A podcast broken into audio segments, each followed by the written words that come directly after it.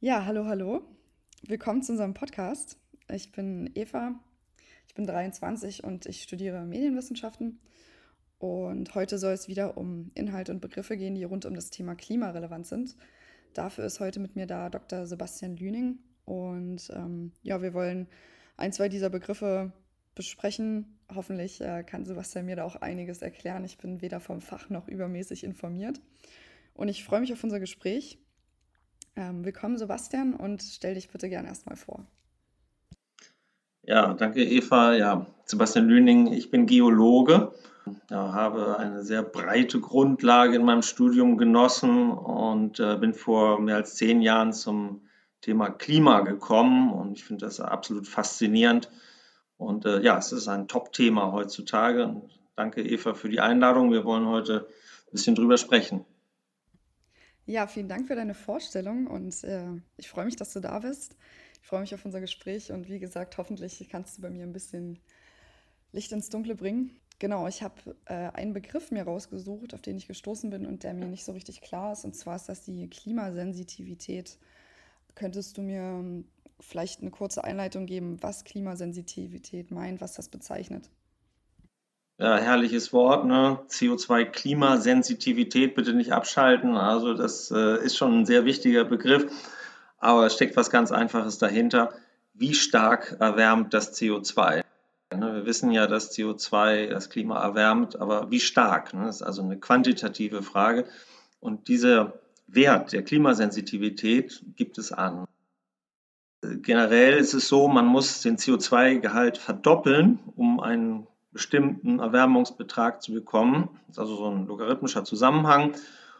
Bis vor kurzem sagte der Weltklimarat, okay, das ist irgendwie ein Wert zwischen 1,5 und 4,5 Grad, also eine Riesenspanne, 1,5 bis 4,5 Grad. Ähm, Faktor 3 steckt da drin. Und ähm, wenn der Wert also jetzt am unteren Rand wäre, dann müsste man die Klimakatastrophe direkt absagen. Das ist immer noch natürlich eine Herausforderung, könnte man aber schaffen. Und wenn es 4,5 wäre, dann wäre es in der Tat eine Klimakatastrophe. Da müssten wir umgehend ähm, alles ändern, und zwar morgen.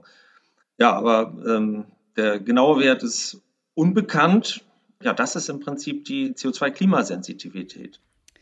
Okay, okay. Also das bedeutet quasi, dass Klimasensitivität am Ende ein Wert ist, der angibt, um wie viel Grad sich die Erde erwärmt, wenn sich das CO2 verdoppelt. Richtig? Genau, ne? also wir sind ähm, gestartet, also jetzt vor oder 200 Jahren, da war die CO2-Konzentration in der Atmosphäre so ungefähr 280 ppm, Parts per Million. Das haben wir jetzt mittlerweile auf 410 hochgepusht.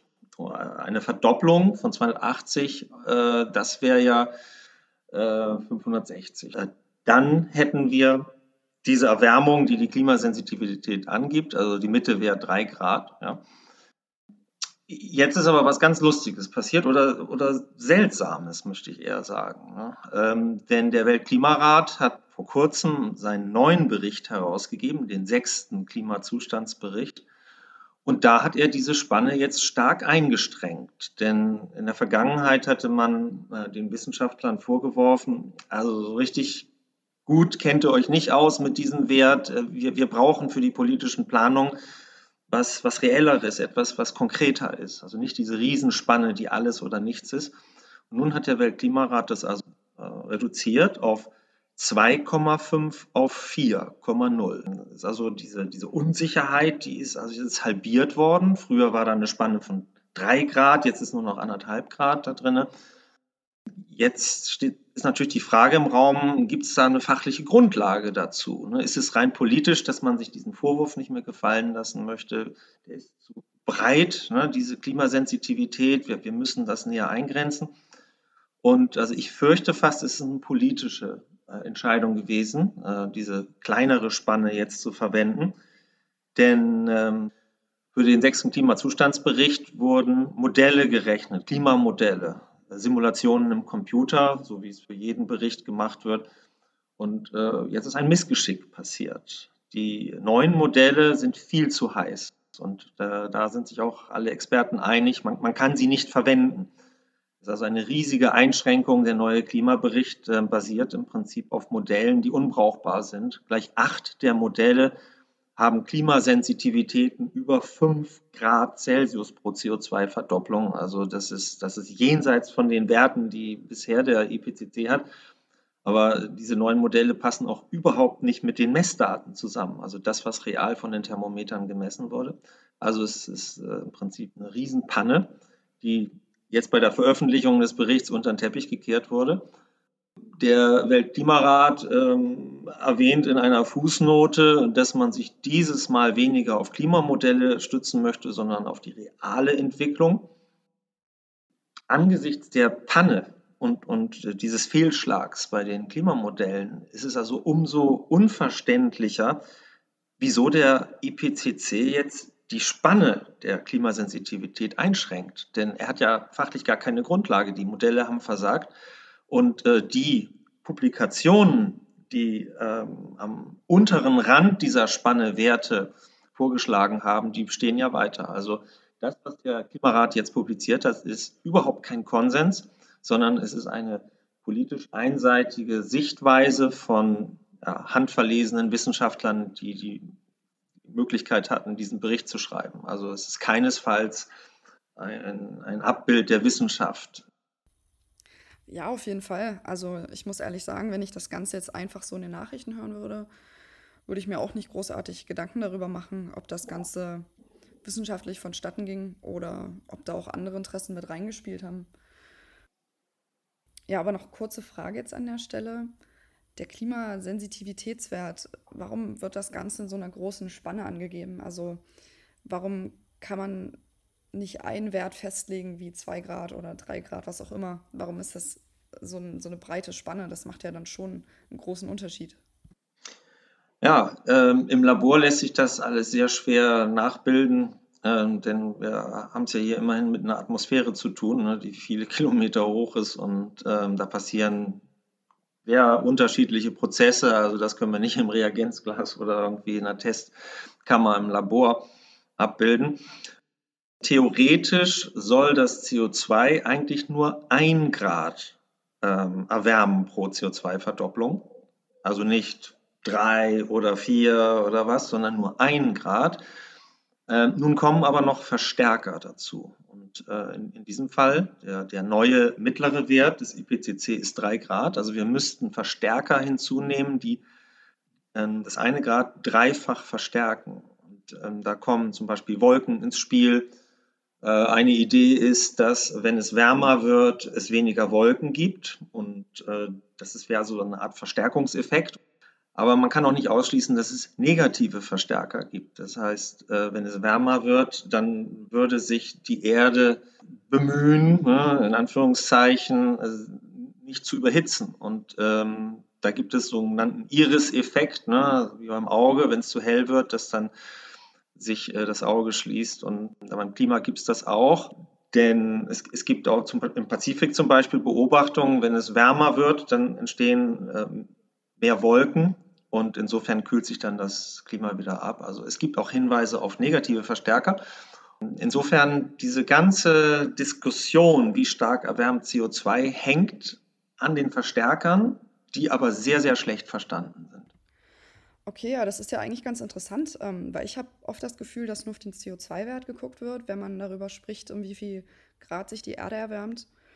Ähm, aber am Ende scheint es mir jetzt so, dass die ganzen Nebeneffekte, die Treibhausgase, die Wolken und so weiter, eigentlich eine genauso große Rolle spielen ähm, in dieser ganzen Diskussion. Oder spielen sollten, vor allen Dingen auch, weil sie halt nicht so gut einschätzbar sind.